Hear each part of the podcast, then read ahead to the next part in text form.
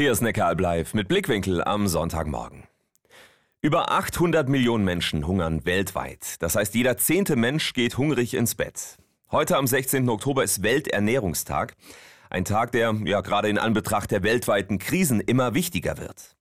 Wir haben mit Francisco Mari vom kirchlichen Hilfswerk Brot für die Welt gesprochen. Er ist Experte für Welternährung. Wie ist denn die Situation derzeit? Die Ernährungssituation weltweit ist momentan wirklich dramatisch, vor allem wegen der hohen Preise für Nahrungsmittel überall auf der Welt, aber auch wegen der vielen Konflikte, der Klimawirkung und der noch nicht überstandenen Corona-Pandemie. Dass das Essen in vielen Ländern knapp ist oder knapp wird, hat viele Gründe, sagt er. Für den akuten Hunger sind das vor allem ähm, Ereignisse wie Konflikte, die Menschen vertreiben, aber es gibt natürlich auch permanente Gründe wie mangelnde Ernten, wie wir gerade in Somalia zum Beispiel erleben, die im fünften Jahr keine Ernte einfahren können wegen der Dürre und das sind natürlich ganz klar auch Klimafolgen. Das Thema Welthunger ist sehr komplex. Hat er einen konkreten Tipp, was man als Einzelperson tun kann?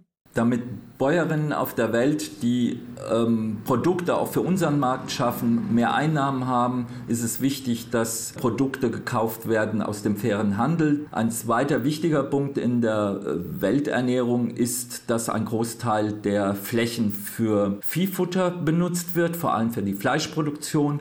Das heißt, jeder Einzelne kann tatsächlich eben weniger Fleisch konsumieren. Das würde Flächen freigeben zur direkten Nahrungsproduktion. Und ein weiterer Punkt wäre auch weniger Autofahren, sagt Francisco Mari von Brot für die Welt. Denn gerade für den E10-Sprit werden ja zum Beispiel Gerste, Mais oder Weizen angebaut und blockieren Flächen für die Nahrungsmittelproduktion. Darum geht's gleich hier bei Neckar Live Blickwinkel.